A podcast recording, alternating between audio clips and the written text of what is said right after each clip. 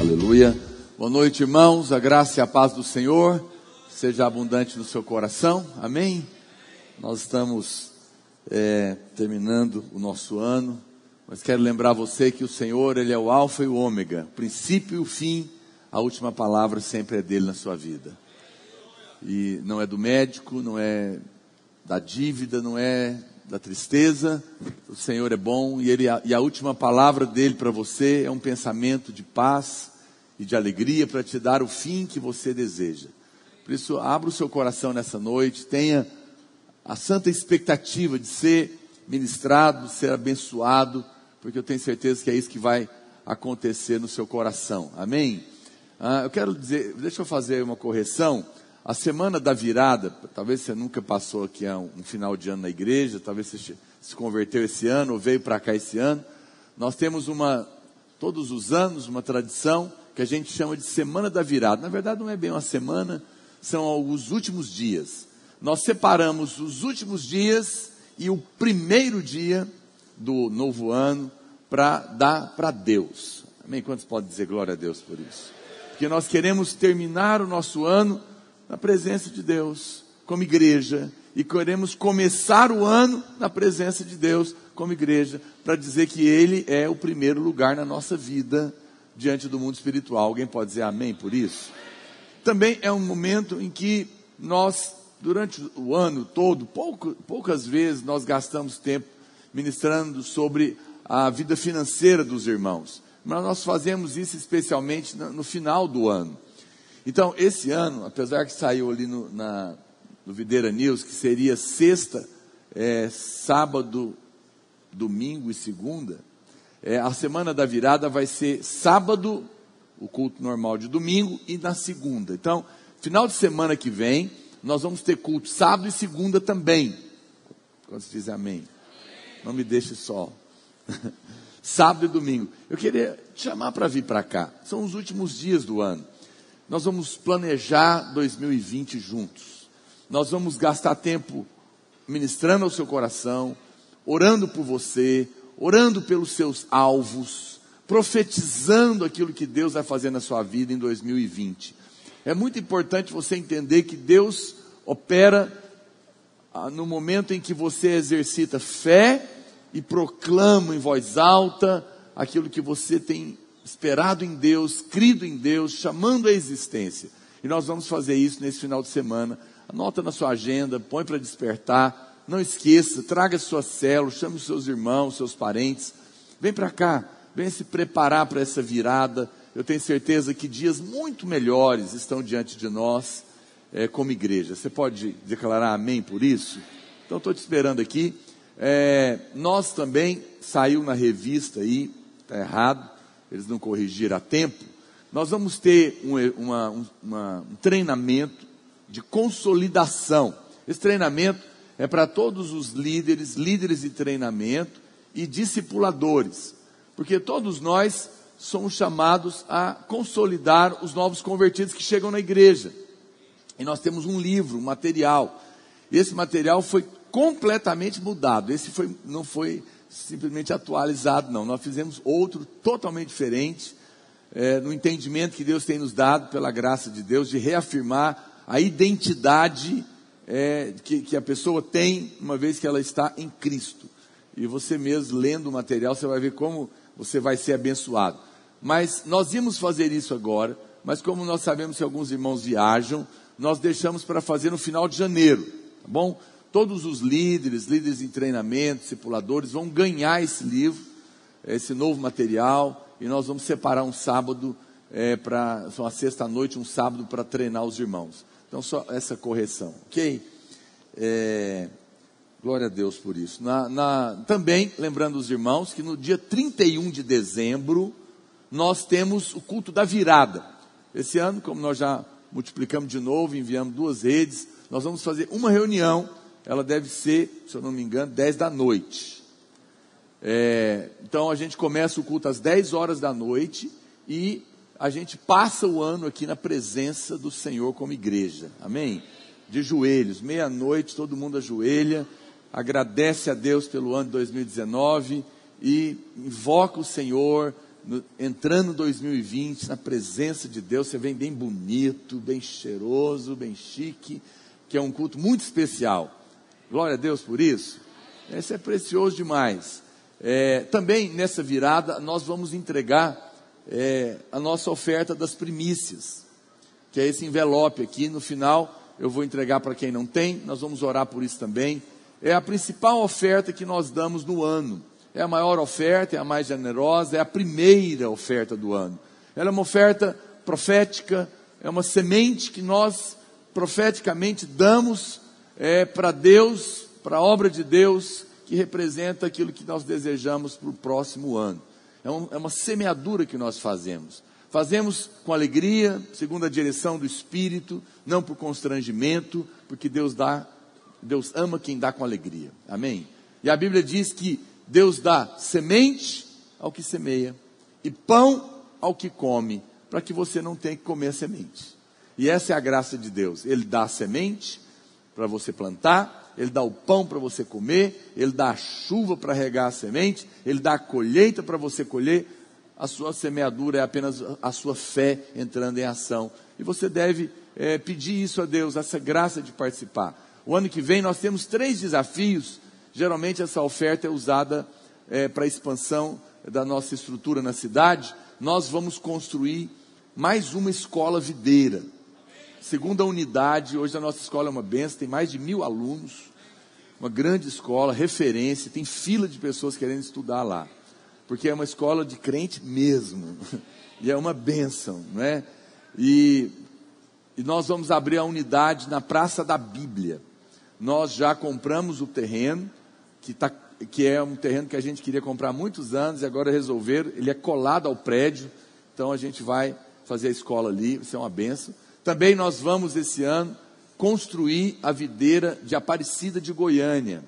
Nós já temos o terreno e a igreja já existe lá, mas é alugado o prédio e é uma área muito top que nós compramos lá e nós vamos construir esse prédio também. É como nós fizemos o Buriti esse ano. Amém? Quantos podem dizer glória a Deus por isso? E nós vamos também ampliar a videira do, da, do Guanabara. Nós compramos o terreno do lado, é um salão menor que a gente tinha, e agora a gente vai ampliar também. O Senhor é bom e o Senhor vai nos prosperar muito, porque tem muita obra para ser feita. Nós estamos entrando em muitos países. Esse ano o pastor Luiz vai visitar o Paquistão, a videira do Paquistão, vai visitar a videira na Índia, e nós estamos entrando em muitas frentes por isso nós sabemos que o Senhor nos trará um tempo de grande prosperidade através da sua vida, porque tudo isso é feito com o seu dinheiro que você entrega aqui de dízimo e oferta. E quanto mais você entender, tiver essa clareza, esse entendimento, essa generosidade, mais você se torna um canal de prosperidade na vida da igreja e mais Deus vai colocar na sua mão. Amém? Glória a Deus por isso. No final, nós vamos orar sobre isso. Não fique incomodado. Tá bom? Eu sei que há irmãos que ainda se incomodam quando o pastor fala de dinheiro. Não precisa dar. Você vai entender hoje na palavra que dar é fruto de uma revelação. Se você não tem, você não deve participar. Não vai ter efeito na sua vida. Fica tranquilo, porque o Senhor cuida da sua igreja. Amém? Alguém pode dizer amém? Nós estamos tão em paz quanto a isso, porque temos experimentado tanta bênção e tanta prosperidade. É, Bem, antes de compartilhar, eu tenho apenas uma pergunta que me fizeram aqui. Pastor, por que a mulher não prega na igreja? Prega, mulher prega na igreja. Não prega, prega pouco, né? Mas as, as nossas esposas pregam na igreja, eventualmente, principalmente nas conferências.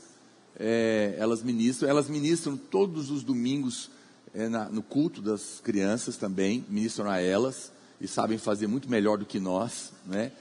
E, é, e, é um, e, e é um, são membros avivados que estão lá, muito mais do que às vezes aqui. Você devia ir um dia assistir um culto das crianças, né, amor? Você vê o fogo que é lá.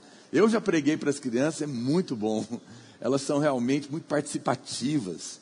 A gente está pregando, eles levantam no meio do culto, interagem com a gente. É, pastor, mas o quê? Um negócio assim impressionante, impactante.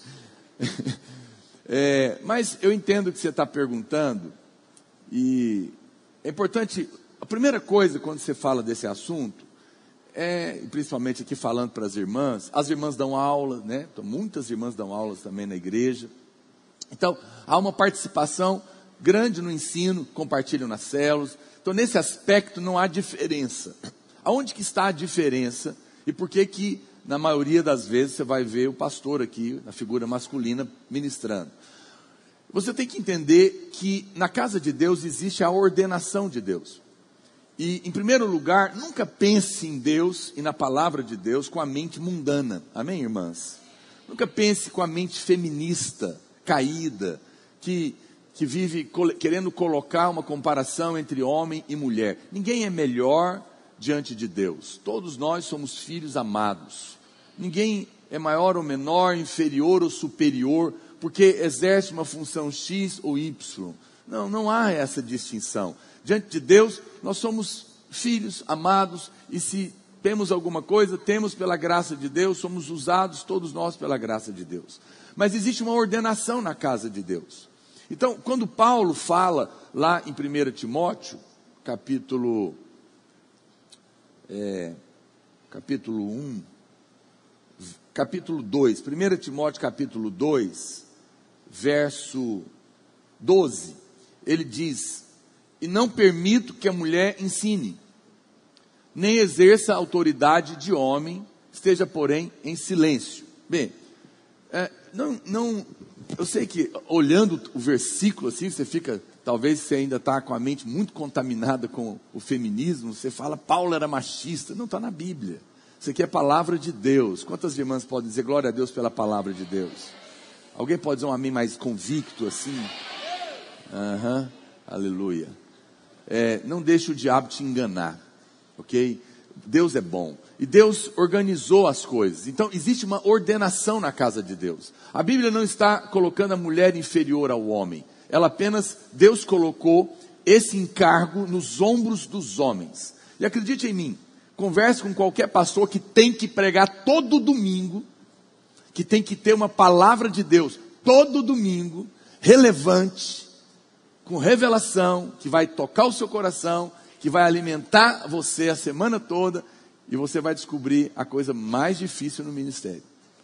E que se Deus colocasse nas. Tem muita mulher que fala isso, eu quero pregar, eu quero tomar um lugar. Ela não vai aguentar um mês. Muitos homens não podem, não são capazes disso. Porque isso é um chamado divino. E que poucas pessoas, a Bíblia diz, inclusive, não, nem todos os homens, poucos, inclusive, a Bíblia diz que nem todo mundo deveria querer ser mestre na igreja, porque vão prestar conta muito mais severa diante de Deus. É muito sério ensinar a palavra de Deus. Quem está me entendendo? Então, a, a Bíblia não está. A, a mulher tem muitos encargos na vida da igreja. O que seria do meu ministério sem a minha mulher? Na verdade, ela faz parte. Eu só posso estar aqui porque eu tenho uma mulher de Deus do meu lado que, que me apoia, que está do meu lado, que está cuidando da minha casa, que está me ajudando com os meus filhos, está cuidando das crianças, que também fazem parte do meu ministério, não é? E que nós estamos juntos nisso. Não, eu não sou melhor do que ela, mas Deus me chamou para ocupar essa função de servo. Quem está me entendendo? Agora, então Deus estabeleceu na igreja o que nós chamamos do presbitério, que são o pastor, pastor da igreja, o governo da igreja. E esse governo, não todos os homens, esse governo, ele então está responsável pelo ensino da igreja. E é isso que Paulo está falando. Ele está dizendo: o ensino da igreja está colocado nas costas do, dos homens, e mais especificamente do presbitério. Uma vez que o presbitério define o ensino, todo mundo pode ensinar, inclusive as mulheres, não tem problema. Então, nem eu vou subir aqui para ensinar outra coisa que o presbitério da igreja entende por revelação, nem ninguém. Mas uma vez que está ensinado, pode dar aula, pode pregar, não tem problema. Mas esse encargo é do pastor e a gente precisa de ser coerente com a palavra de Deus. É somente por isso. Amém? Então você vai ver mulher pregando, mas é importante você entender é, essa diferenciação. Ah, pastor, mas tem muitas mulheres que são pastoras de igreja e tem exemplos na Bíblia. Eu entendo, você vai me mostrar Débora, vai me mostrar outras mulheres, foram juízas, foram profetisas, mas não foram mestres. E o mestre está claro no Novo Testamento, como deve ser, você não deve é, ficar preocupado com isso. E não é porque alguém é pastora, é, principal de uma igreja, eu sei que tem, mas nós ficamos com a Bíblia. Sempre, lembra disso. Sempre, sempre com a palavra de Deus, que é a nossa segurança. Não julgamos ninguém, estamos aqui para abençoar. E você fica em paz também, glória a Deus. Obrigado pelo três amém que eu tive das irmãs. Aleluia. Não tem problema. Você vai entender. Muito bem. Eu quero é, então compartilhar com você hoje uma palavra. Nós normalmente não, não falamos, e nós queremos falar hoje a respeito da revelação do dízimo no tempo da graça. E a primeira coisa que eu quero dizer para você é que Deus não precisa do seu dízimo. Não é impressionante? Às vezes você fica achando que Deus está precisando do seu dinheiro, e aí fala, então eu tenho que dar para ajudar Deus. Não, não é essa a ideia. O Senhor não quer que você é, dê o dízimo porque Ele precisaria. O nosso Deus é rico. Alguém pode dizer aleluia? E Ele nos chamou para viver também essa vida abençoada e próspera. Essa, esse é o primeiro conceito que você tem que entender. Muito bem, se, se Deus não precisa do meu dízimo, pastor, porque Ele é rico, por que, que existe o dízimo? Há, há muitos que pregam a graça de Deus, mas dizem que as pessoas devem permanecer pobres, porque uh, a pobreza é uma, é uma virtude, mas isso é uma mentira. Quem Deus não ganha nada com a pobreza e nem você ganha nada com a pobreza. E vou dizer mais: as pessoas que elogiam a pobreza, ou que fazem é, defesa em favor dela, nunca foram pobres. Você nunca vai ver alguém que realmente foi pobre defender a pobreza. Eu não sei. Não sei se alguém aqui nessa plateia já foi pobre. Alguém aqui já foi pobre? Não precisa levantar a mão. Mas se você foi pobre, você sabe que não presta. Não é, não combina, não é, não é a vontade de Deus que você passe necessidade, que você não tenha para abençoar seu filho, sua mulher, sua família, que você não tenha dinheiro sequer para pegar ônibus para ir para a escola, tenha que sofrer privações e privações e privações. Não é da vontade de Deus. Conheço irmãos que, não é, casa dele, o próprio pastor Luiz, ele, ele, ele testemunha isso publicamente, veio de uma situação muito pobre. Na casa dele não tinha banheiro, era fossa. Não tinha chuveiro, tinha um balde para puxar a corda. E a pé, andava longe, porque não tinha dinheiro para ter um passe de ônibus para ir para a escola. Não tinha condição de nada. Naquela época, eu ainda sou dessa época, eu lembro disso. Vou contar um negócio aqui que muitos aqui nem sabem. Maçã era um negócio tão caro que era embrulhado num papel roxo. Alguém lembra disso? Alguns lembram. Esses jovens não sabem nada, né? Hoje tem aquele monte de maçã na casa da gente. Mas naquela época a gente comprava uma, embrulhada, porque aquilo era caro, era coisa de rico. E orgute, meu Deus do céu, era um evento. Picolé da que bom, era só de groselha mesmo. Só, é verdade, você está rindo, mas muitas pessoas viveram essa. Você lembra, né, Cirino, disso? então, quem quem viveu ah, uma vida mais pobre sabe que não é bênção, não é a vontade de Deus. O diabo não dá dinheiro para ninguém. Pelo contrário, ele veio para roubar. Ele veio para roubar você, porque o diabo sabe que uma igreja próspera pode fazer muito mais pelo reino de Deus. Sim ou não? Uma igreja próspera pode enviar pastores, pode enviar missionários, pode abrir igreja. O evangelho é de graça, mas custa enviar. E Deus quer nos abençoar. Deus quer nos prosperar, primeiro por causa de nós mesmos, porque nos ama. Se você é, é pai, ou você entende melhor, quando você for, você vai saber. Você vai querer dar o melhor para os seus filhos. Se nós que somos maus queremos dar o melhor, muito mais o nosso Pai. Amém, irmãos? Deus não quer nos negar nada. Ele fala: aquele que não nos negou o próprio Filho, antes por todos nós o entregou, porventura não nos dará graciosamente com ele todas as coisas. No entanto, existe uma mentalidade de miséria muitas vezes na nossa cabeça. Eu conheço irmãos que têm vergonha da prosperidade. Eu conheço irmãos que têm vergonha de falar que é abençoado. Ele esconde a prosperidade. Ele tem constrangimento. Ele não tem liberdade nem para pedir. Não, não consegue orar para Deus prosperar ele, porque ele acha que pedir para ficar rico é pecado. É coisa da carne. É gente maligna. É, pastor, mas a Bíblia não fala que o dinheiro é a raiz de todos os males. Não. A Bíblia fala que o amor ao dinheiro é a raiz de todos os males. O amor ao dinheiro. E muitos nessa cobiça, vivendo a vida em função disso, se desviaram ou se atormentaram com muitas dores. Então, agora, você acha que quem ama o dinheiro é quem tem o dinheiro? Não, pode ser também. Às vezes quem tem muito dinheiro ama o dinheiro. E às vezes quem não tem dinheiro, ele só vive pensando em ter dinheiro. Então, o amor ao dinheiro não é propriedade de rico nem de pobre, é de qualquer pessoa que caia nessa tentação. Quem está me entendendo? Veja, no entanto, uma vez que a raiz, o amor ao dinheiro é a raiz de todos os males, alguém fala, então não vou mexer com dinheiro.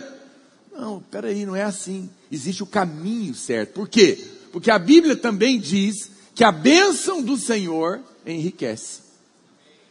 E com ela não traz desgosto não traz depressão, não, não destrói a família, não traz doença, não traz confusão, não traz traição, briga de famílias, porque muitas riquezas acabam com famílias, ela não é? Porque não é abençoada.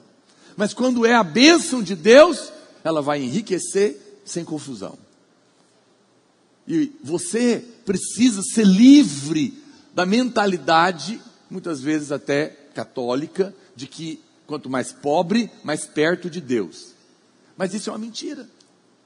Eu me lembro quando eu comecei a prosperar, eu, eu os irmãos já conhecem meu testemunho, fiquei três anos desempregado, eu era crente já.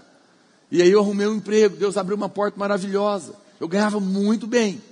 E comecei a prosperar assim, grandemente. Cheguei a ganhar 50 salários mínimos, quase 50 mil por mês.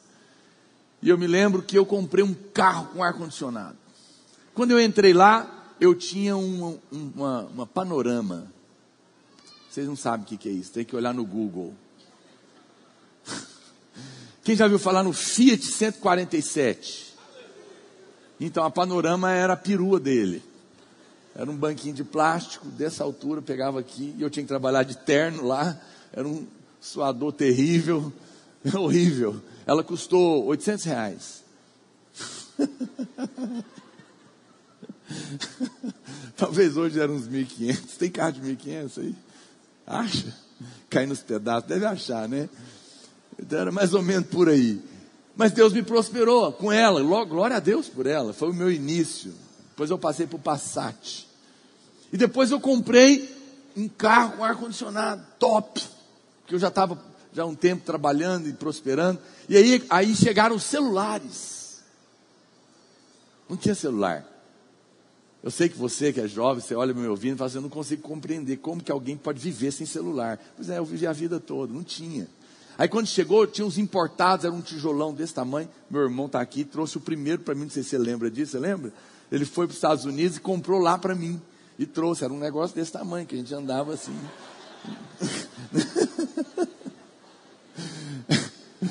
Quem lembra desse?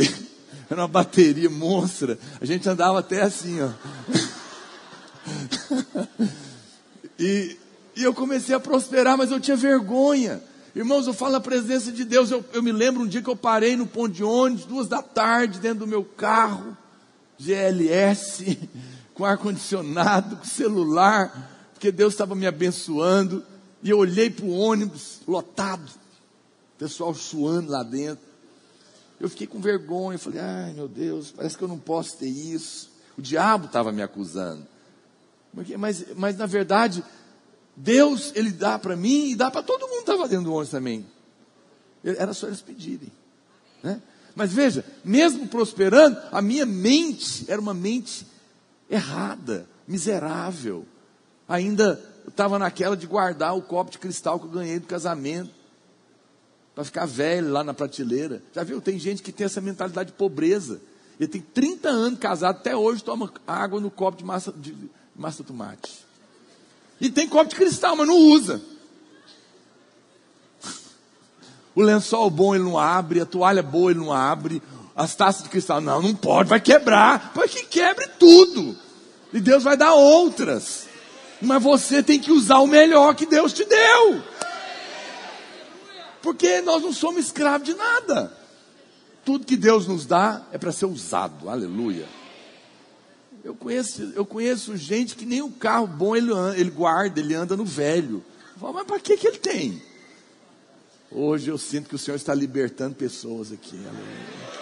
Você vai chegar na sua casa e vai, vai passar a usar o copo bom que você tem, as coisas boas. Não é assim? Tem gente que ele arruma para vender, ele não arruma para usar. Ele pinta a casa na hora de vender, ele arruma o carro na hora de vender, vive com a coisa errada, porque é um espírito maligno errado, uma mentalidade de miséria na sua cabeça, mas você agora é filho de Deus, abençoado, você não tem que ter vergonha da sua prosperidade. Você não precisa é, de se, não é? Não, é meu, foi Deus que me deu, glória a Deus, louvado seja o seu nome. Isso não é arrogância, isso não é soberba, não é a vontade de Deus a miséria. A miséria não é bênção para ninguém. Eu sei que há pessoas que têm essa falsa modéstia, e ela diz: Não, eu tendo para mim, para minha família, é o suficiente. Mas isso é egoísmo, isso é hipocrisia, isso é é, é um coração que não ama as pessoas, sabia? Porque se você só tem para você e para sua família, você está dizendo que se lasque o resto. Não. Deus quer dar para você, para sua família e para as pessoas que estão perto de você. E para aqueles que estão carentes, precisando ouvir o Evangelho. Deus quer que você tenha sobrando para ser uma bênção. O pobre não tem como ajudar, que ele precisa ser ajudado. Mas quando você prospera, Deus abençoa você e a todos aqueles que estão perto de você. Isso não é bênção. Nós somos esse povo. Nós somos filhos de Deus. E é assim, por que eu estou falando isso? Porque eu sinto isso no meu coração. Porque se você não romper a cadeia da mentalidade da miséria, você vai viver escravo do dinheiro. Nunca vai usufruir o que Deus tem te dado, porque você tem medo tem medo de acabar, né? O meu, o meu, hoje eu tenho um, ainda um filho pequeno, e agora ele já ele já já está mais, mais crescidinho, ele já entendeu, mas ele tinha esse negócio na cabeça dele. Eu falava, pode comer, não, vai acabar. Mas se acabar, o papai compra mais. Pode comer. Né? Ele demorou a entender, porque essa é a mente de alguém que ainda não cresceu. Eu quero te dizer uma coisa, olha para cá, meu amado. O Deus que te deu tem muito mais para te dar. Eu não estou dizendo para você ser esbanjador e sair torrando seu dinheiro, não, que isso não é sábio. Amém? Nós ajuntamos também, mas nós também usamos. Você tem que aprender a contribuir, aprender a guardar e aprender a usar. Isso é bênção.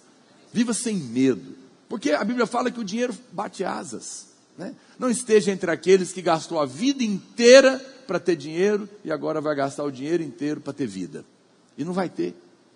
Não é? Tudo vem do Senhor. Tudo é nas mãos dele. Mas é, essa mentalidade precisa ser mudada. Nós precisamos rejeitar toda a mentalidade da pobreza. Quantos podem dizer amém? Bom, mas então há uma chave aqui. Se Deus quer me prosperar, se ser próspero não é pecado e não me faz ser mais longe ou mais perto de Deus, olha para cá, o que te aproxima de Cristo não é a riqueza nem a pobreza, é Cristo mesmo, é a justiça dele, é o sangue do Cordeiro, é o amor de Deus. É isso que te aproxima dele. Quantos estão me entendendo? Não estou aqui falando de torneira de ouro, não estou falando nada disso, irmãos. Prosperidade é ter além do que eu preciso para que eu possa abençoar a obra de Deus e outras pessoas. E possa desfrutar com a minha família do melhor. Quantos podem dizer glória a Deus por isso? E você não precisa ter inveja de quem tem, porque o mesmo Deus que dá para um, Ele tem para dar para todos. Eu, eu, eu me lembro que uma vez eu viajei para fora, e aí, nós fomos para os Estados Unidos, eu acho. E aí, um pastor, muitos irmãos estavam lá passeando e foram no evento. E brasileiro nos Estados Unidos, quando o dólar estava bom, né, agora está caro, que, que eles querem fazer lá? Compras. Não é maravilhoso? Mas não pode, porque aí eu estava oprimindo os irmãos. essas compras, você sai comprando coisa aqui, podia dar dinheiro para os pobres da África, para não sei o quê.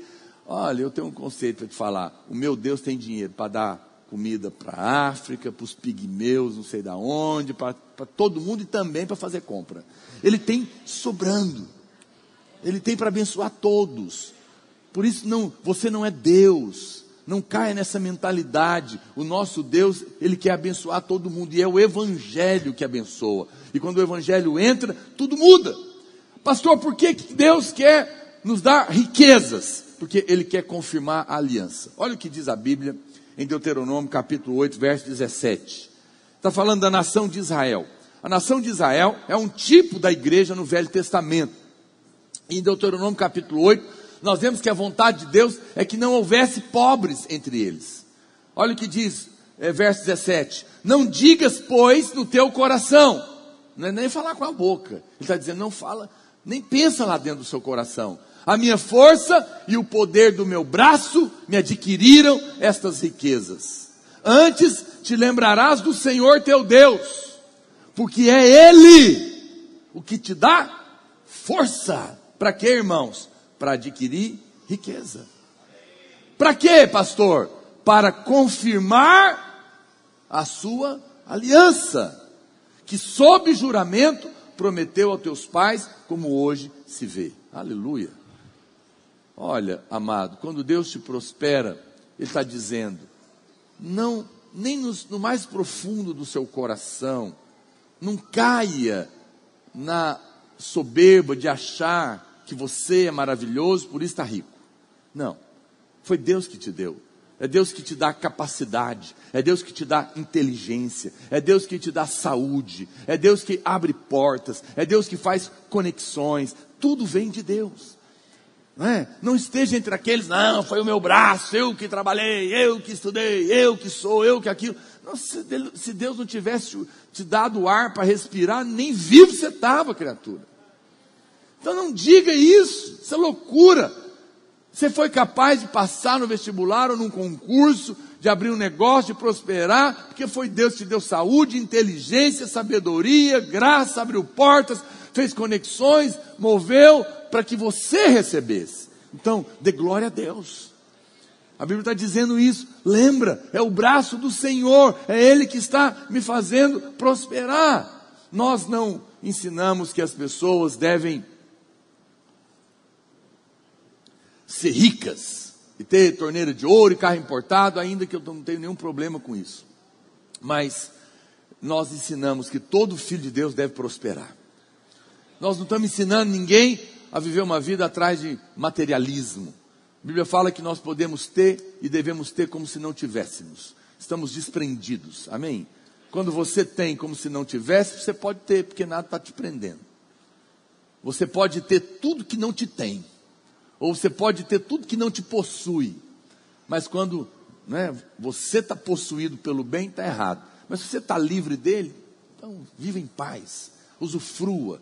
As pessoas é, que têm inveja têm porque não conhecem o seu Deus. Porque se conhecesse, não precisa ter inveja. Porque o mesmo Deus que deu para você, dá para ela também. Aleluia. Só, por isso você não precisa ter inveja da sua irmã que arrumou um bom partido. Ele não vai te dar o dela, vai te dar um igual bom, tão bom quanto o dela. Aleluia.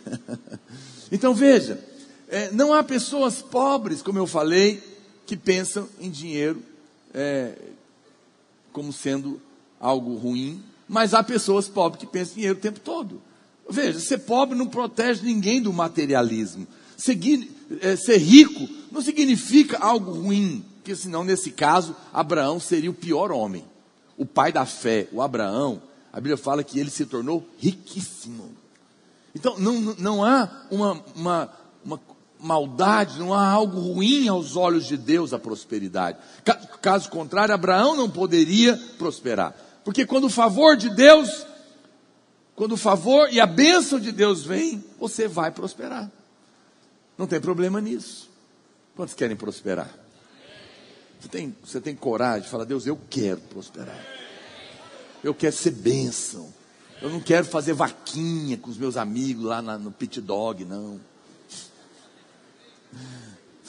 Falar em pit dog, hoje de manhã eu estava ouvindo essa palavra, estava lembrando disso, meu irmão vai lembrar também. A gente não era paupérrimo e também não era rico, né? Meu pai estava trabalhando, trabalhava na fazenda, ele ficava muitos meses sem vir. Mas quando ele vinha, eu vou contar uma coisa minha aqui. É, tem uma coisa que sempre que me marcou, eu nunca esqueci. Qual que era? A gente, eu lembro até hoje, domingo a gente ia para missa e depois meu pai levava a gente para o pit dog. Era glória para mim. Eu ficava esperando aquele momento de comer um sanduíche. E a, gente, e a gente chegava lá e meu pai falava, qual você quer? Eu não sabia os nomes, eu era pequenininho, não sabia x salada, x bacon, eu nem lembro se tinha. Eu falava, eu quero um pit dog.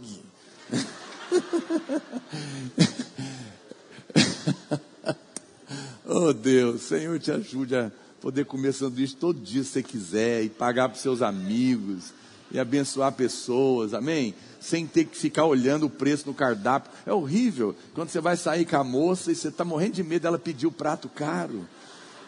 E você não tem, e você está tentando conquistar ela. Ah. que horror. Oh Deus, ajuda esses jovens.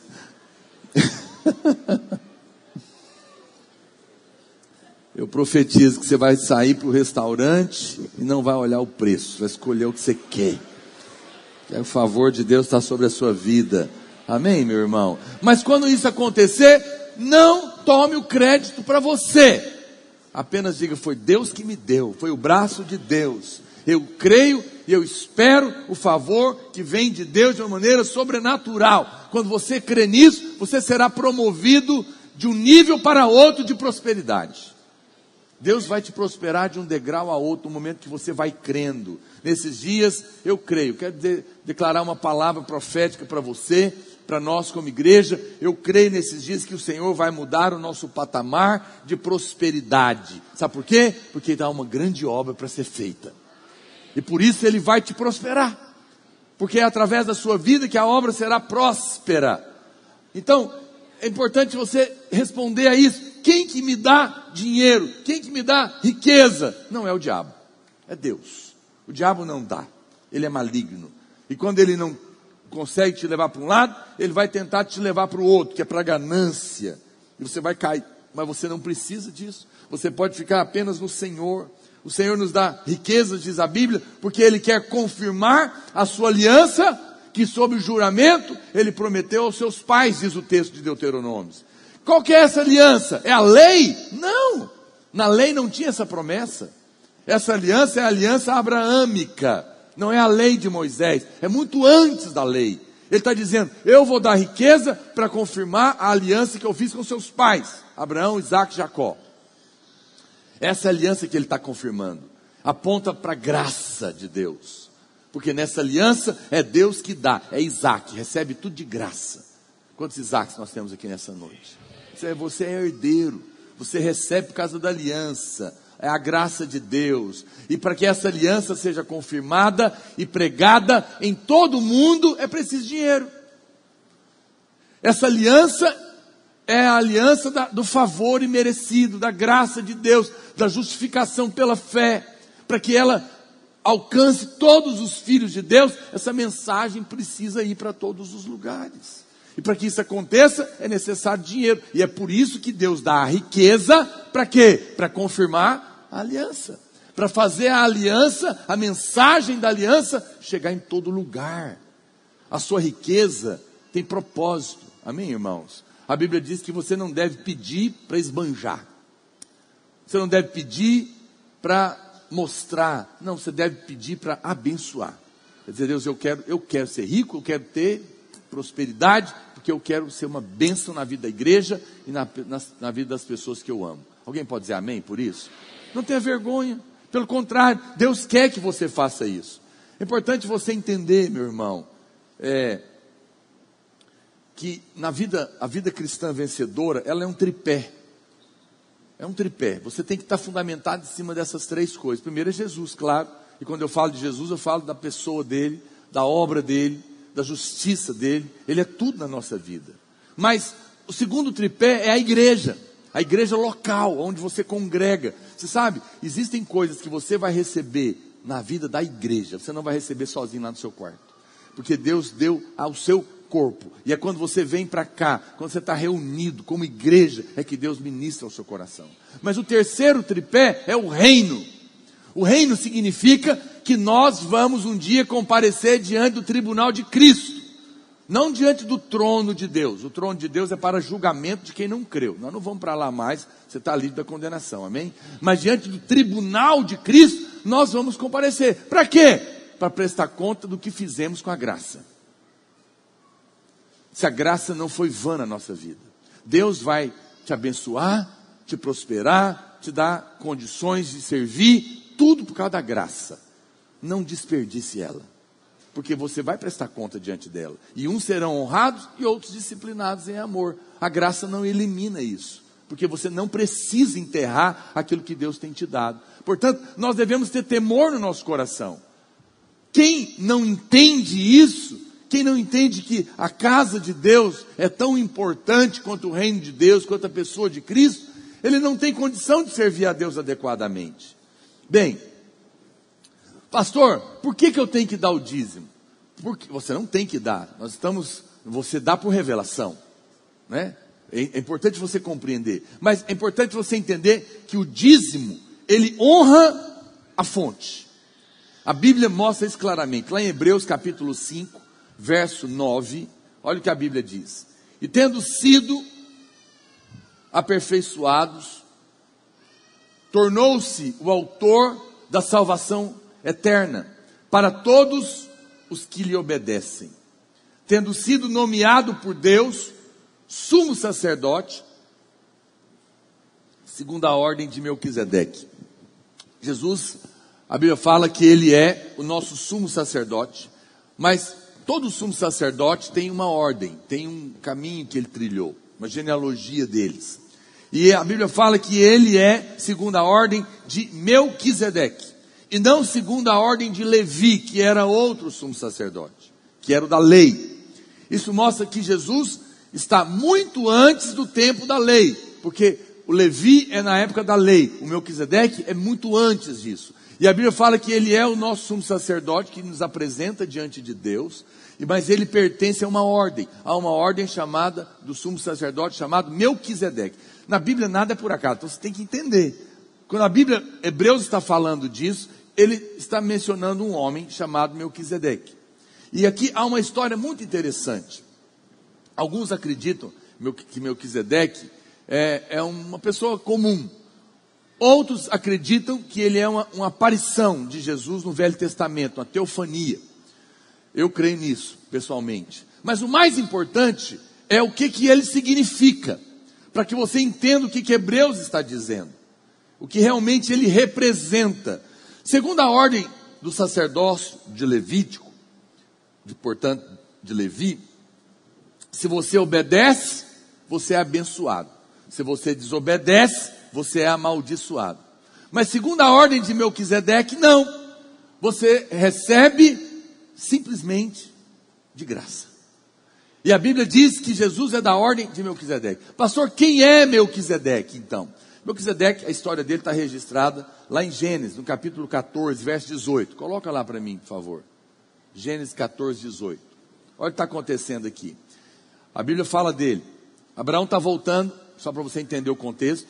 Abraão, os irmãos sabem, ele saiu da sua parentela, foi seguiu direção de Deus e levou o seu sobrinho Ló com ele.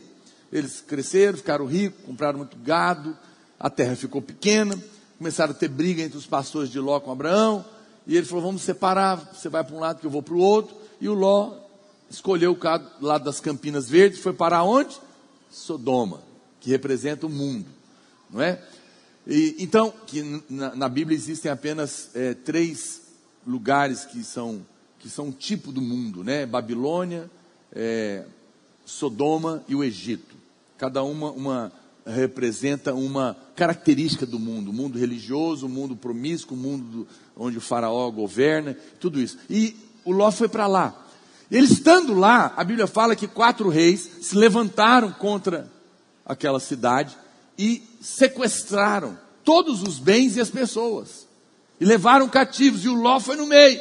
Abraão ficou sabendo, ele vai lá, Deus levanta 318 homens que trabalhavam para ele, e esses 318 homens vencem a batalha contra quatro reis. Isso já mostra que foi uma coisa sobrenatural. E Abraão foi junto. Então ele venceu a batalha e trouxe todo mundo de volta, junto com os bens. E ele está voltando, imagina, nesse momento cansado, aí ele encontra Melquisedeque. É nessa hora que ele aparece. Vamos ler. Melquisedeque, rei de Salém, trouxe pão e vinho era sacerdote do Deus Altíssimo. Abençoou ele Abrão e disse: Olha o que ele falou: Bendito seja Abrão, pelo Deus Altíssimo, que possui os céus e a terra. Ele está dizendo: Abraão, seja você abençoado pelo Deus Altíssimo. Aqui aparece pela primeira vez o nome de Deus, é Elion, o Deus Altíssimo. Ele está dizendo: seja você abençoado por aquele que controla céus e terra para abençoar os seus servos. Aleluia. Amém. Aparece pela primeira vez. Ele diz: E bendito seja o Deus Altíssimo que entregou os teus adversários nas tuas mãos.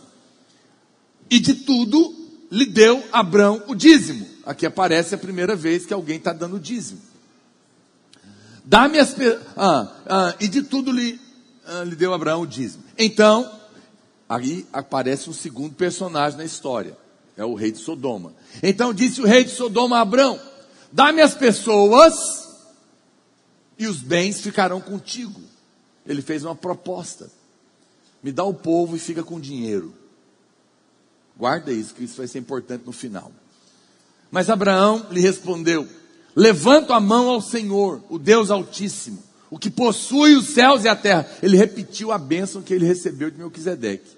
Eu levanto a mão ao Deus Altíssimo, que é dono dos céus e da terra, e juro que nada tomarei de tudo que te pertence, nem um fio, nem uma correia de sandália, para que não digas eu enriqueci Abraão.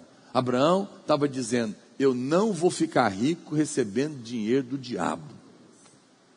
Quem vai me enriquecer é o Deus Altíssimo dos céus e da terra. E quando eu ficar rico e próspero, as pessoas vão dizer: como que você fez isso? Como que você conseguiu? Você fez rolo? Você fez coisa errada? Foi o seu braço? Não, foi o Deus Altíssimo. Ele estava escolhendo a fonte. Para ele, não era importante simplesmente prosperar, era da onde veio a prosperidade. Muitas pessoas não entendem isso e não sabem por que, que a vida dela é destruída, porque o dinheiro vem da onde não devia vir. Ele negocia com o diabo, com Mamon. E Abraão fala isso. A palavra, então aqui aparece Melquisedeque. A palavra Melquisedeque significa rei de justiça. Mas a Bíblia fala que ele é também o rei de Salém. Salém significa paz. Então quem é Melquisedeque? Ele é o rei de justiça e ele é o rei da paz. Quem que é o rei da justiça e da paz, irmãos? É Cristo. Cristo está aqui. É uma manifestação dele. Veja, por isso, todos, a maioria esmagadora dos estudiosos concordam. A Bíblia fala, se você for estudar a história de, no Novo Testamento, em Hebreus, se faz uma doutrina para explicar ah, toda essa questão de Melquisedeque, e lá inclusive fala que ele não tem genealogia, ele não tem começo, ele não tem pai nem mãe, sempre existiu. Então mostrando que realmente é Cristo. Então aqui está uma cena. Cristo está aqui está entregando a ceia para Abraão e Abraão está devolvendo o dízimo para ele. Essa é a primeira vez que aparece. E ele, e ele está nesse momento. Não há nada aqui que está relacionado com a lei. A lei viria muito para frente. Mas tudo está conectado com o que, pastor? Com a bênção de Abraão. Importante você ir compreendendo isso. A bênção que recebemos hoje também é pela graça. Abraão recebeu aquela benção. Melquisedeque dá a Abraão pão e vinho. Significa a ceia. A ceia foi oferecida para ele. O pão e o vinho são para nossa saúde. Eles anunciam a morte do Senhor, a remissão de Deus, o favor de Deus. E Melquisedeque então abençoa Abraão no nome do Deus Altíssimo, é o Elion. Essa é a primeira menção. E Abraão devolve, significando que ele é o Senhor do céu e da terra que Ele é aquele que move as circunstâncias e os eventos da terra em seu favor. Você precisa entender isso. É Deus que vai abrir portas que estavam fechadas. É Deus que vai conectar você a pessoas. É Deus que vai te mostrar um nicho na sua profissão que ninguém viu. É Deus que vai mudar a sua sorte, porque o braço dele vai se mover, e quando você imagine, menos imaginar, olha a prosperidade do Senhor na sua casa. Aqui a palavra de Deus está mostrando isso claramente, porque no sacerdócio de Melquisedeque existe o pão e o vinho que apontam para a nova aliança, mas aqui também possui o dízimo está presente. Está presente a ceia e está presente o dízimo tudo na ordem de Melquisedeque. E uma vez que você entende que Jesus é o sumo sacerdote, preste atenção no raciocínio, segundo a ordem de Melquisedeque, ok? Uma vez que você entende isso, então você sabe que precisa fazer a mesma coisa hoje, porque eu sou filho de Abraão. Se tinha Jesus e tinha Abraão, tinha a ceia e tinha o dízimo e tinha a bênção de graça para Abraão, Hoje, do mesmo jeito, nós estamos aqui como filhos de Abraão, Jesus continua vivo diante de nós, a ceia continua sendo ministrada como o símbolo da aliança que nos resgata, que nos cura e nos liberta de toda maldição. O favor é liberado sobre nós e é por isso que nós devolvemos o dízimo. Porque os mesmos elementos estão presentes hoje também. Você é, ainda, talvez, agora, preste atenção, mas se você não teve ainda a revelação e não quer dar o dízimo, não dê. Por quê? Porque aqui tem uma, uma questão. Quem mandou Abraão dar dízimo? Ninguém. Não tinha lei, não tinha ordenação, não tinha nada. Abraão teve uma revelação. Ele entendeu que tudo na vida dele era Deus. Quando ele devolve aquela parte, ele o faz porque ele entendeu um princípio espiritual. Não tem nenhum lugar na Bíblia que diz que alguém mandou Abraão fazer. Ele só fez porque ele teve entendimento.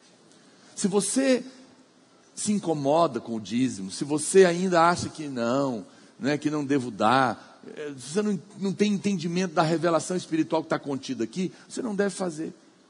Porque se você não tem revelação, essa verdade não vai funcionar para você. Fique em paz. Só não pode liderar na igreja. E eu vou te explicar mais tarde por quê. Você vai entender no final mas você pode ficar em paz entre nós. Não é? Porque você não teve um entendimento ainda que Abraão teve e por isso estava fazendo. O mesmo vale para você hoje. Não é um mandamento. Diga comigo, dízimo não é um mandamento. Diga com mais convicção, dízimo não é um mandamento. É fruto de uma revelação. Não eu sei que alguém pode dizer, ah, pastor, mas você está querendo fazer uma doutrina em cima de um único evento. É que você acha que na Bíblia, agora, imagine que a Bíblia agora tem que, tem que, toda vez que Abraão fizesse alguma coisa, tem que mencionar isso. E Abraão brigou com Sara e pediu perdão para ela. E então deu o dízimo. e Abraão pastoreou o seu rebanho, então deu o dízimo. Não, a Bíblia não precisa ficar falando toda hora. Ela menciona apenas uma vez, mostrando a prática que ele tinha. E se você acha que é forçar a barra, então explica Hebreus, que Hebreus constrói uma doutrina todinha em cima da, de Melquisedeque, baseada nesse único evento. É suficiente. Mas eu sei que muitos, às vezes, teólogos querem discutir isso, mas infelizmente o que está às vezes dentro do coração deles é apenas a avareza. A, a doutrina criada em Hebreus foi a respeito disso. Então, presta atenção, nesse momento, o rei de Sodoma entra em cena e vem ter com ele. É claro que o rei de Sodoma aponta para o diabo. O diabo é o rei de Sodoma. É o rei daquela cidade maligna, terrível. E o que, que ele diz para Abraão? Me dá as pessoas e fica com o dinheiro. Ele está querendo fazer uma troca. O diabo sempre quer prender as pessoas. Sempre quer ficar com elas. E ele faz propostas para você. Mas você não precisa, não é? De dar a sua alma para ter riqueza. Quantas pessoas não fazem trabalho de macumba? fazem pactos malignos, entregam a sua própria alma para ficar rico. Uns fazem trabalho de macumba para arrumar casamento, outros fazem trabalho de macumba para ter dinheiro, eles vendem a própria alma. E é isso que o diabo estava propondo para ele: me dá as pessoas que eu te dou o dinheiro, mas você não precisa dar sua alma para prosperar, porque você vai prosperar pelo seu Pai, que é dono dos céus e da terra, e que move tudo em seu favor, e que te dá de graça, sem você merecer. Amém? Alguém pode dizer amém? Tudo que o diabo negocia, ele cobra. E Abraão sabia disso. Ele falou: não tem negócio. Não quero nada com você, Satanás. Nenhuma vírgula, nenhuma unha. Não preciso de você. A minha fonte é outra. Eu não vou me envolver em coisas erradas, porque a minha paz e o meu sono não tem preço. Não vale a pena, meu irmão.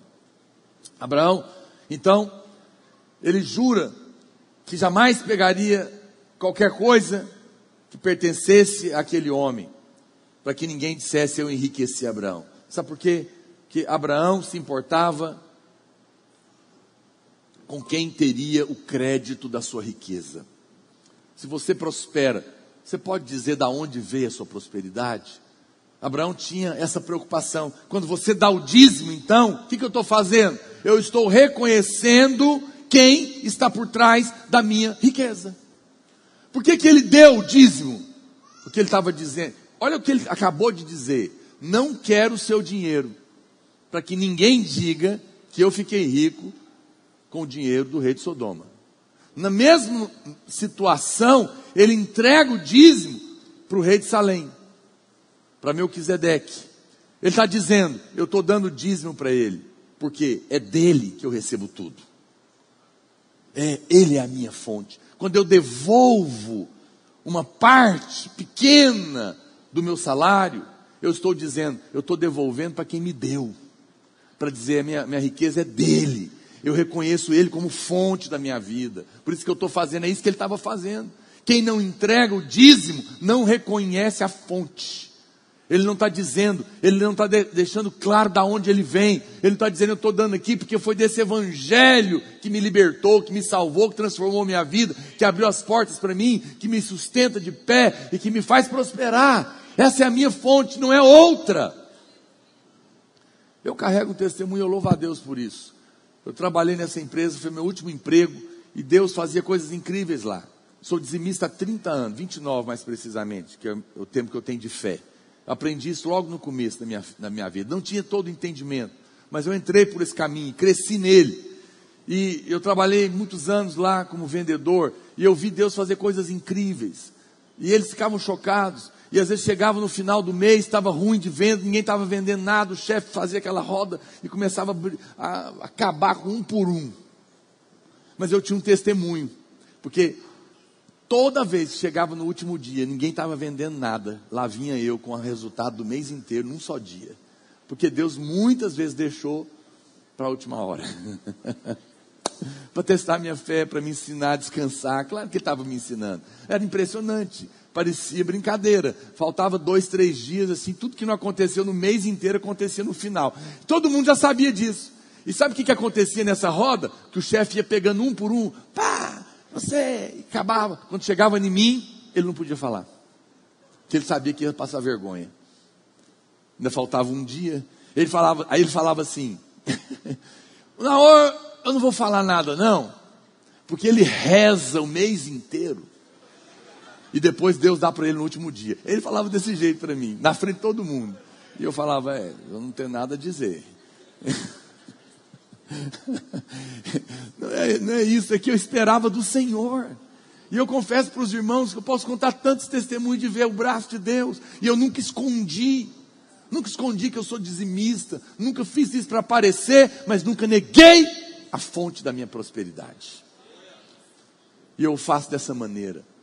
E nunca me tornei mais pobre por causa disso. Pelo contrário, eu só vi o favor de Deus aumentando. Não é? O Senhor é a fonte do seu trabalho, meu irmão. O Senhor é a fonte da sua saúde, da posição e até o ar que você respira. Os seus 10% apenas mostram que você reconhece que Ele é a fonte. Você sabe? Você lê o texto comigo, te faço uma pergunta: Ló deu dízimo? Hã? Não. Ló não deu dízimo. Ló voltou. Ló tinha motivo, irmão. Ló, Ló foi sequestrado e perdeu tudo a família e tudo que tinha. Agora o Abraão vai lá e resgata ele pelo braço de Deus e devolve tudo.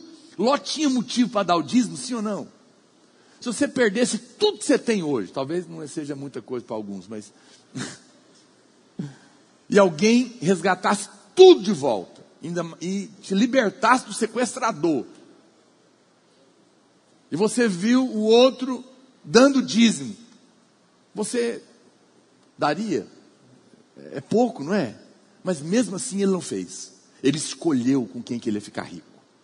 Por quê? O que você acha que aconteceu naquela negociação? O Ló encostou no rei de Sodoma e falou para ele, cara, é o seguinte, o meu tio não quis. Mas você sabe que foi ele que libertou todo mundo. Inclusive você, estava frito. Então, já que ele não quis, você entendeu? Passa para mim. E deu, e, e, e, quando você lê a história, você entende que o rei Sodoma deu para Ló. Porque quando os anjos vão buscar Ló, quando a cidade é para ser destruída, aí você vai ter que ler a história para você entender. A Bíblia fala que ele encontra Ló na entrada da cidade. A entrada da cidade é onde ficavam os homens de negócio. Era, era lá que ficavam os ricos. Era lá que se fazia os negócios, se discutia a política e tudo mais. Ló morava no lugar dos nobres. Por que você acha? Porque ele pegou a riqueza de Sodoma. Só que o que, que aconteceu? Quando a cidade é destruída, tudo que era de Ló queimou. Qual foi o fim de Ló? Perdeu tudo que tinha. Qual foi o fim de Abraão? Ficou cada vez mais rico. Porque Abraão reconheceu a fonte dando dízimo, Ló não. Ló preferiu seguir com o Deus de Sodoma. Eu te aconselho, não vá por esse caminho. Entregue o seu dízimo para reconhecer quem é a sua fonte. Quem é a sua fonte? Esse é o caminho. Faça, faça faça prova. Eu sei, eu sei se você fala assim, pastor, não, mas você está falando isso. Bom, primeiro eu já te mostrei que o dízimo está muito antes do, da, da, lei. Eu sei que você vai ouvir pessoas falando, e hoje em dia eu fico vendo eh, novos pregadores querendo pregar uma novidade e falando mal contra o dízimo e ainda atacando pastores, dizendo que nós somos cães que querem roubar o rebanho. Olha, eu sou pastor há 23 anos, eu nunca vi ninguém prosperar metendo o pau do dízimo. Vou te contar mais, tem uma igreja chamada Igreja do Véu. Lá não, não pede dízimo, mas também não fala mal de dízimo. Sabia? E por isso eles estão avançando. Você não, você não prospera falando mal daquilo que você, daquilo que é um princípio espiritual, mas é um engano das pessoas. Mas tá, tudo bem. Então, eu te mostrei que é muito antes, mas você pode querer argumentar outras coisas. Não, mas nós estamos em outra dispensação. Nós estamos na dispensação da graça. Pois eu vou te mostrar agora na Bíblia que o dízimo está em todas as dispensações. E vou te falar uma coisa que talvez você nunca ouviu. Até depois que Jesus voltar e o milênio começar, o dízimo vai estar lá. E está na Bíblia. Não sou eu que estou dizendo. Eu vou ler para você. Ele estava lá atrás e ele vai estar lá na frente. Por que você acha que ele não está agora? Preste atenção. Eu sei que há muita gente ensinando que nós não devemos mais dar dízimo porque vivemos outra dispensação. Mas eu vou ousar dizer para você que ele vai continuar existindo até mesmo na próxima, no reino milenar. Olha o que está escrito em Malaquias capítulo 3, verso 1. Malaquias, preste atenção, é uma profecia a respeito de quem? Do Messias, Cristo. Muitos rejeitam porque está no Velho Testamento, mas o contexto da profecia de Malaquias é um texto profético. É muito importante você entender para quem que ele está profetizando, para você entender. Aí, aí ele diz: Eis que envio o meu mensageiro, que preparará o caminho diante de mim. Muitas pessoas acham que estava falando de João Batista. Não, você vai ver que no contexto, não, provavelmente está falando aqui de Elias, porque Elias virá ainda de volta para anunciar a vinda de Jesus. É, de repente, Jesus não veio de repente, foi toda uma história, mas quando ele vier agora, será como um piscar de olhos. Por isso ele está falando que ainda vai acontecer.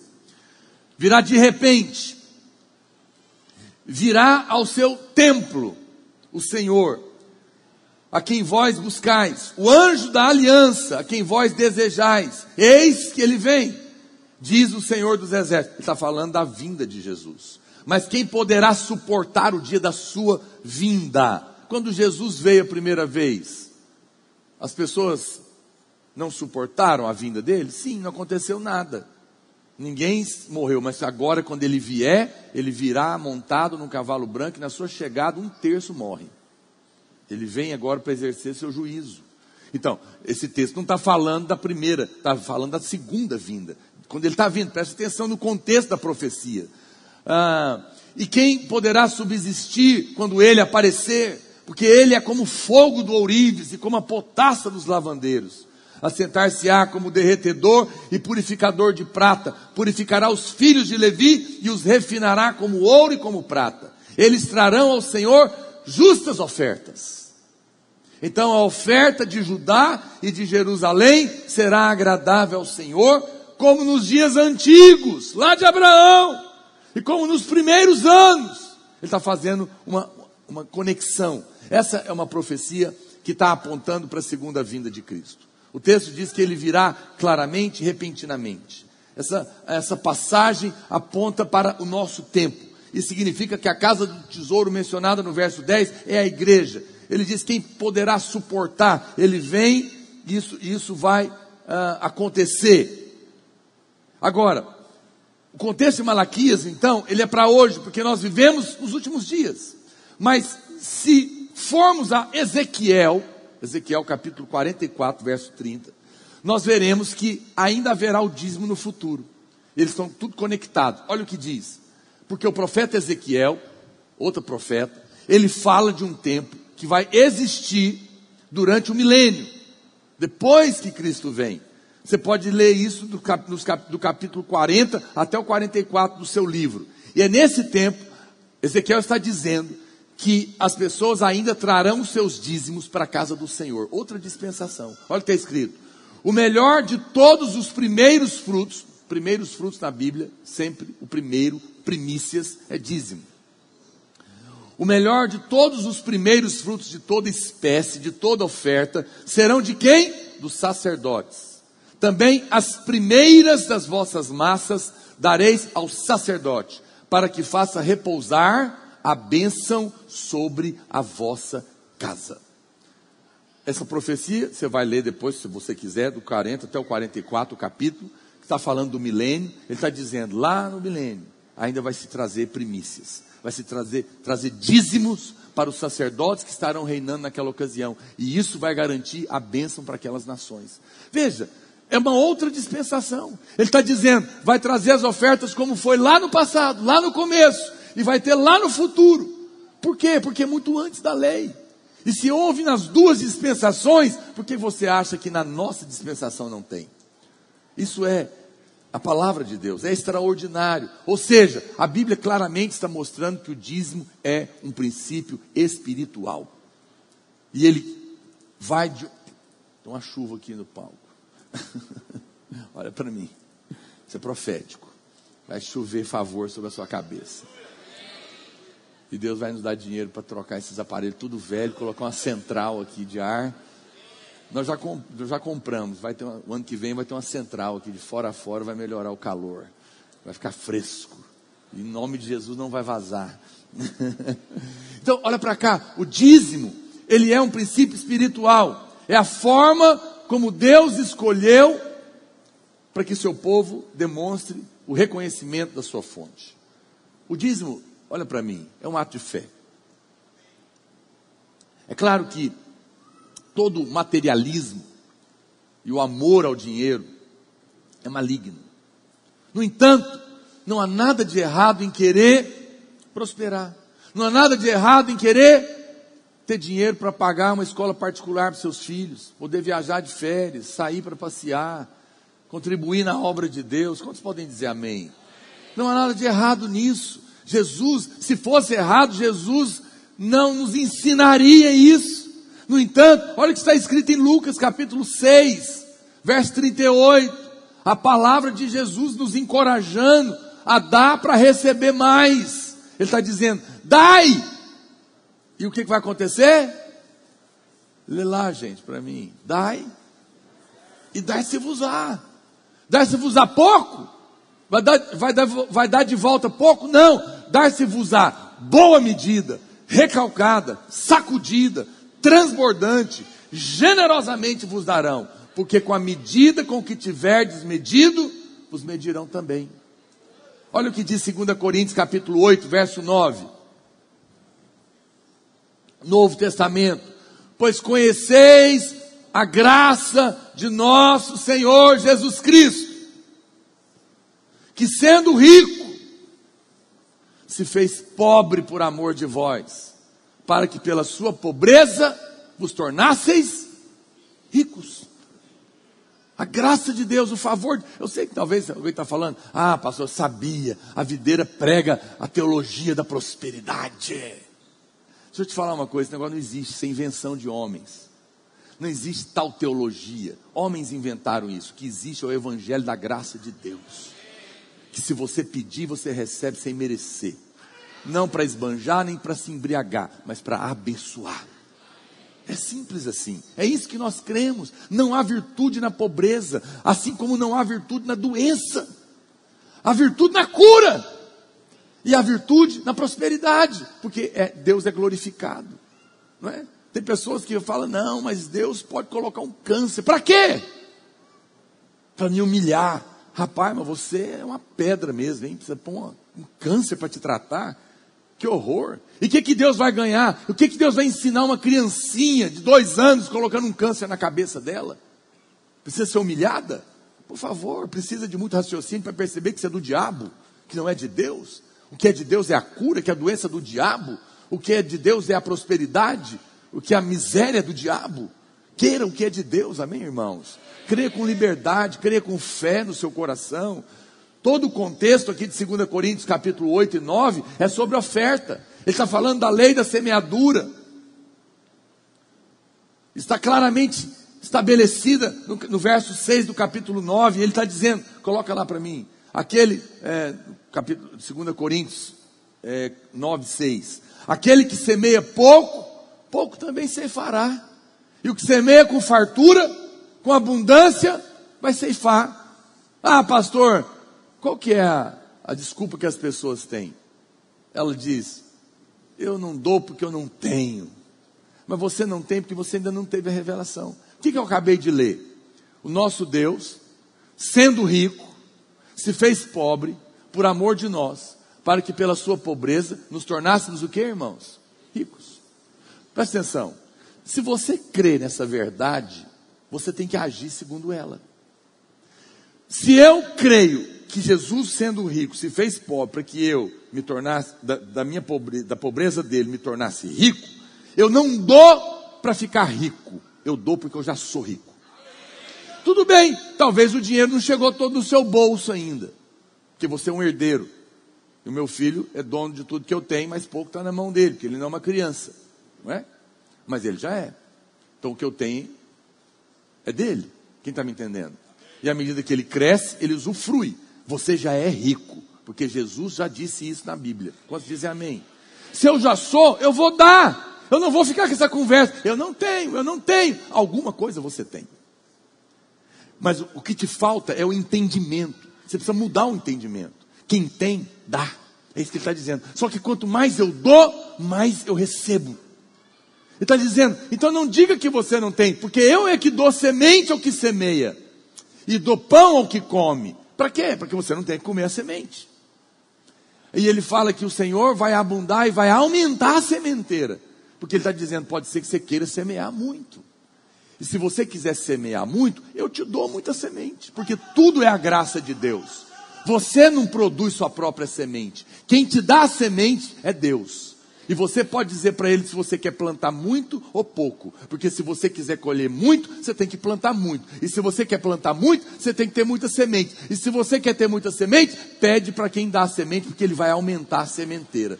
Isso é graça. Olha, pastor, qual que é a minha parte? Crê, a fé, a fé planta. Mas quem não crê, come a semente.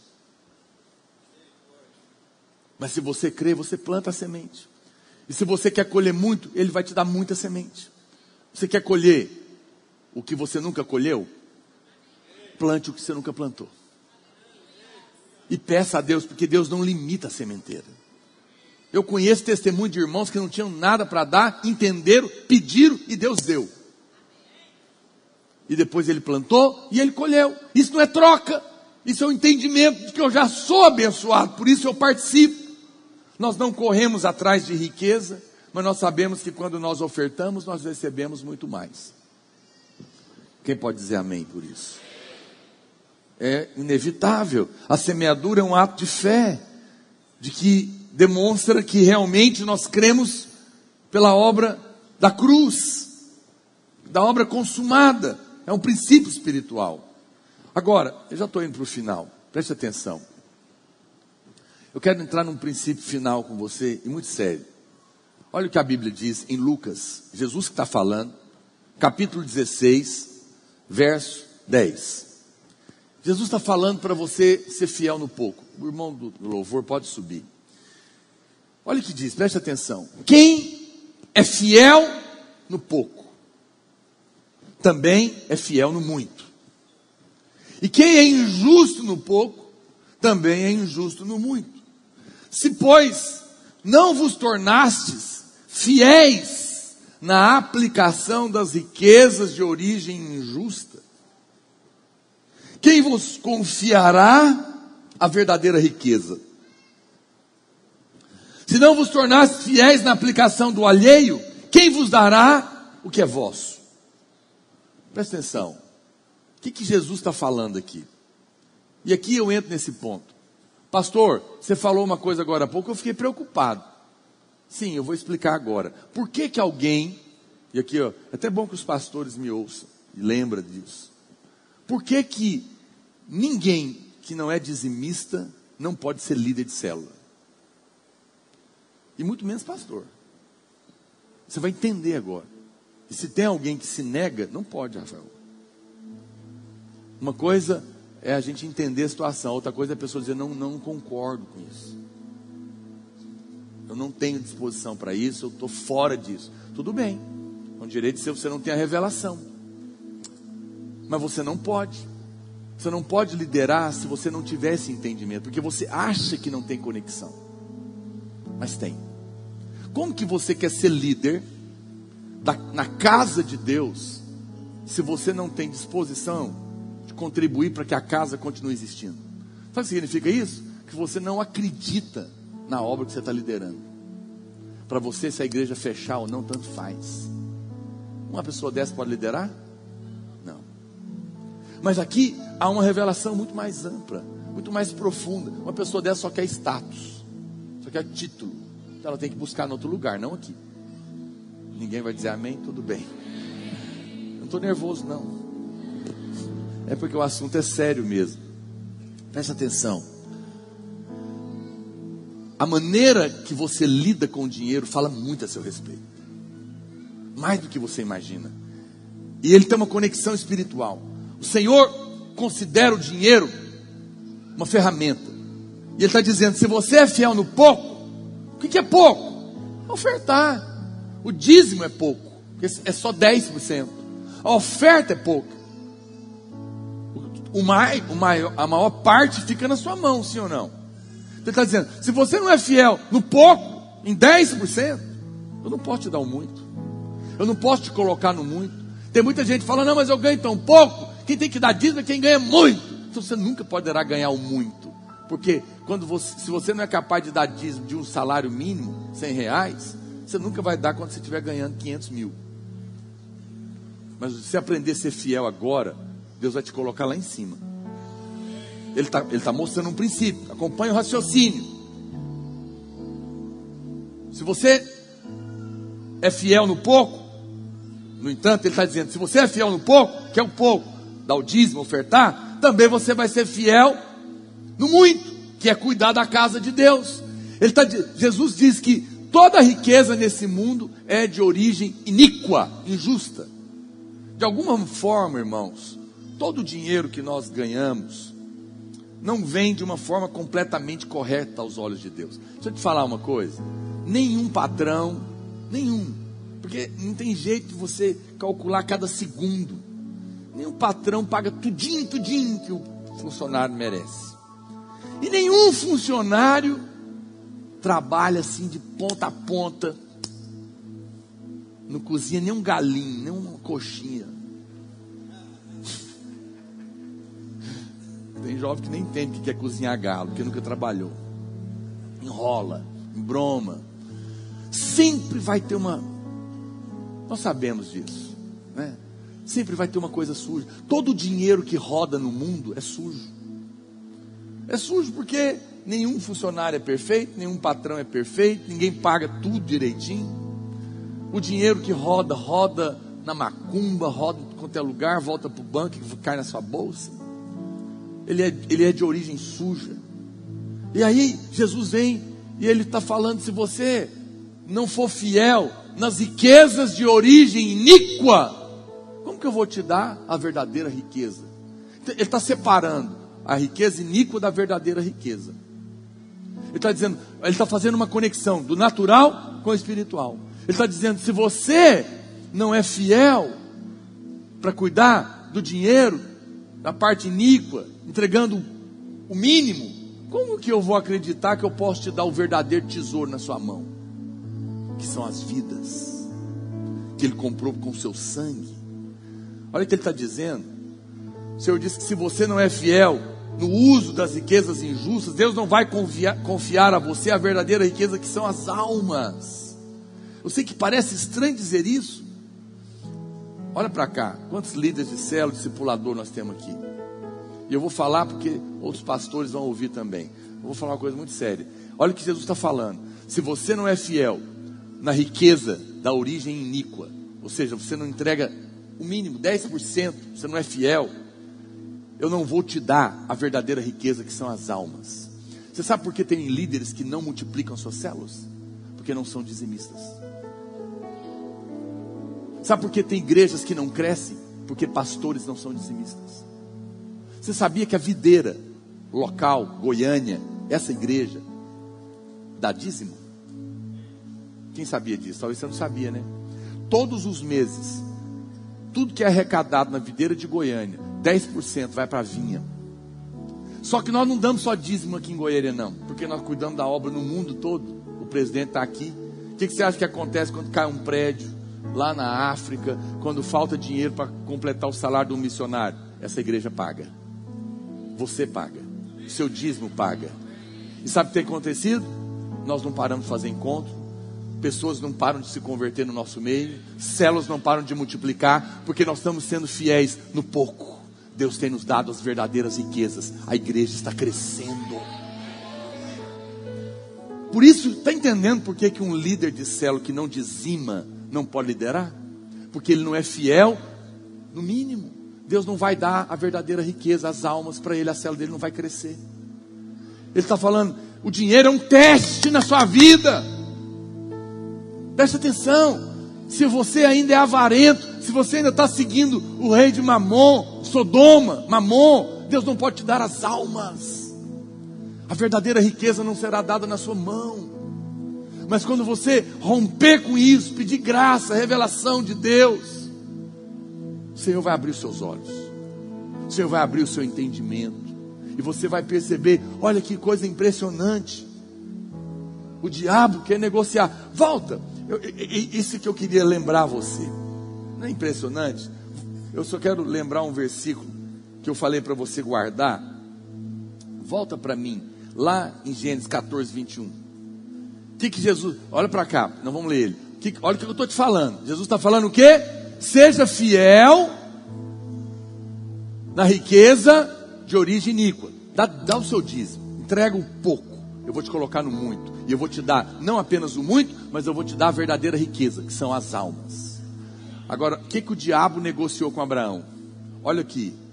Então disse o rei de Sodoma, o diabo: Me dá as pessoas que eu te dou dinheiro.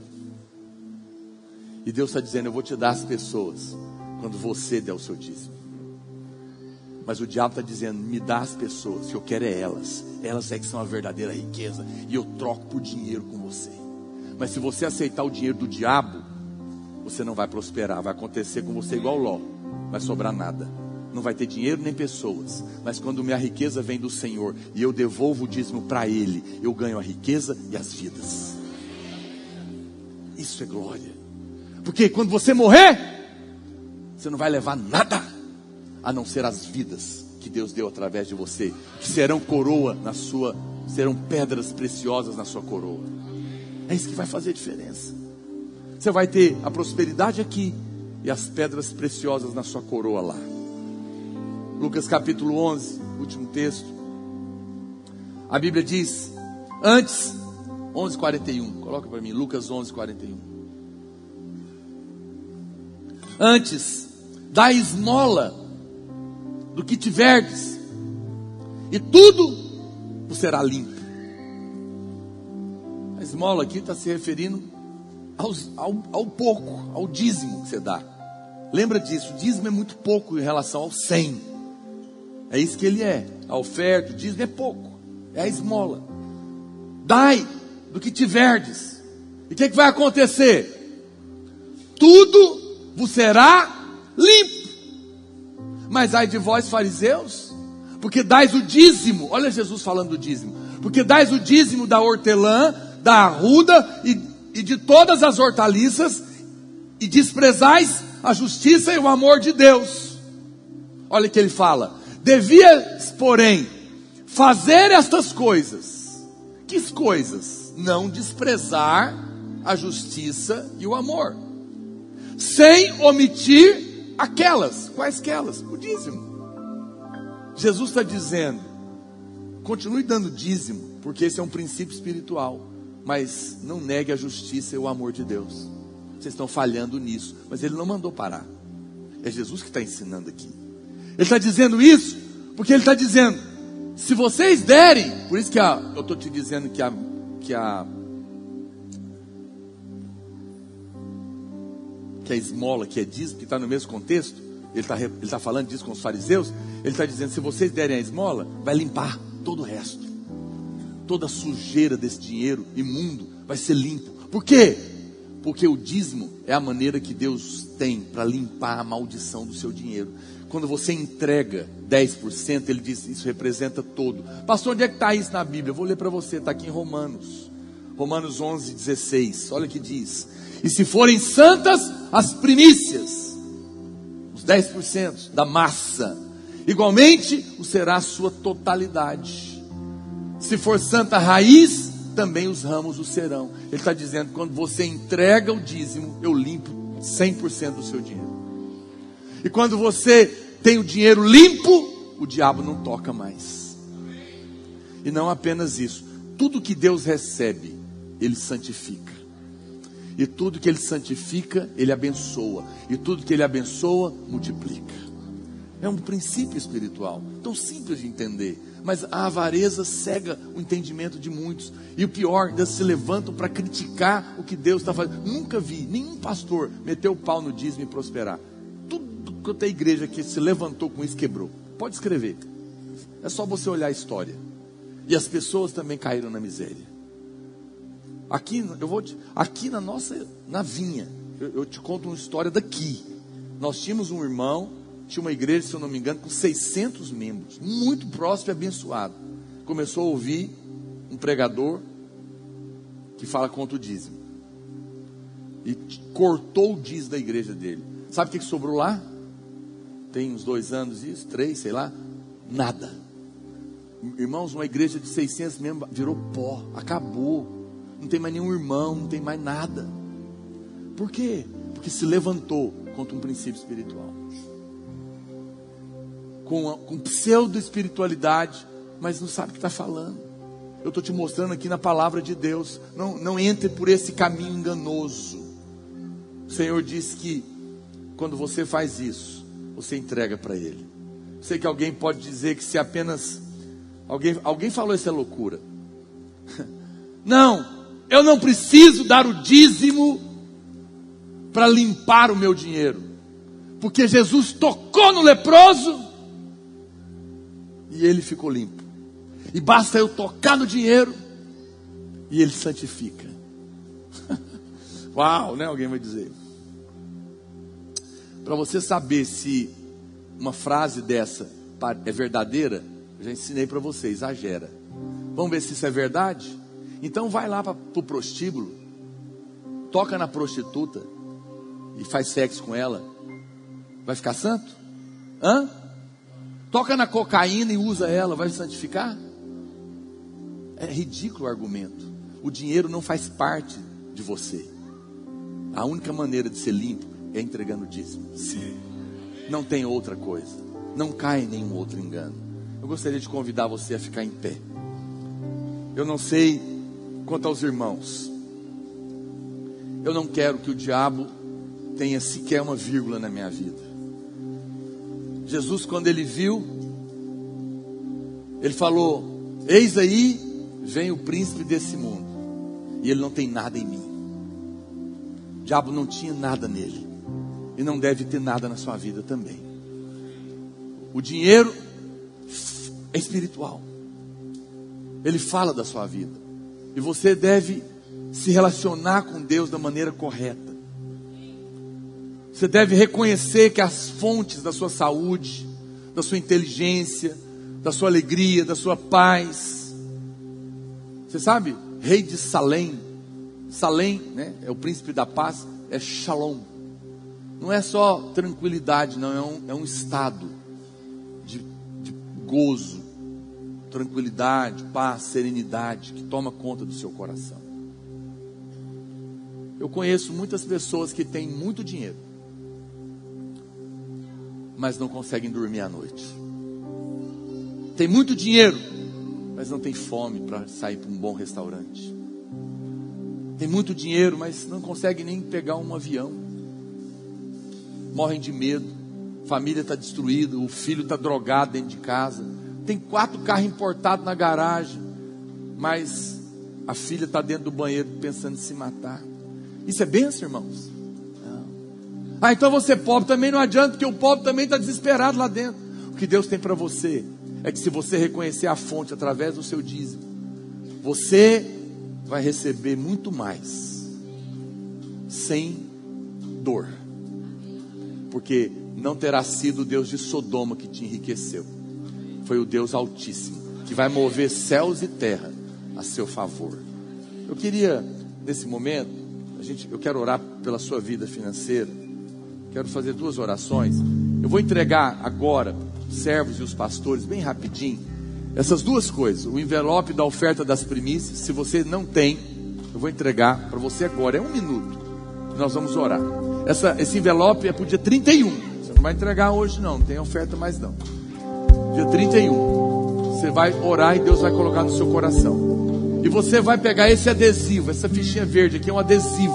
Você pode colar no seu laptop, no seu iPad, na sua Bíblia, sua agenda, para você escrever todos os seus alvos para 2020. Eu quero orar por você. Mas eu queria também fazer algo. Se por algum motivo, vou pedir aqui, qualquer irmão pode me ajudar aqui, os jovens aí. Se você quer pegar um envelope de dízimo, talvez você não estava dando dízimo ainda. Você não tinha tido a revelação. Ou por alguma situação você parou. Esquece o que ficou para trás, você está perdoado. Começa. Renova o propósito. Você pode pegar um envelope de dízimo. Você não tem que dar o dízimo hoje. Você vai levar, preencher seus dados. Quando você for dar o dízimo, você vai preencher e entregar. Quero te chamar para renovar esse encargo ser um dizimista na casa de Deus. Pastor, eu vou fazer isso. Você sabe, é a única vez que Deus manda fazer prova dele. Faça prova de mim. Entrega o dízimo e prova para ver se não vai acontecer algo na sua vida. Pega o envelope de dízimo se você não é dizimista, se você parou.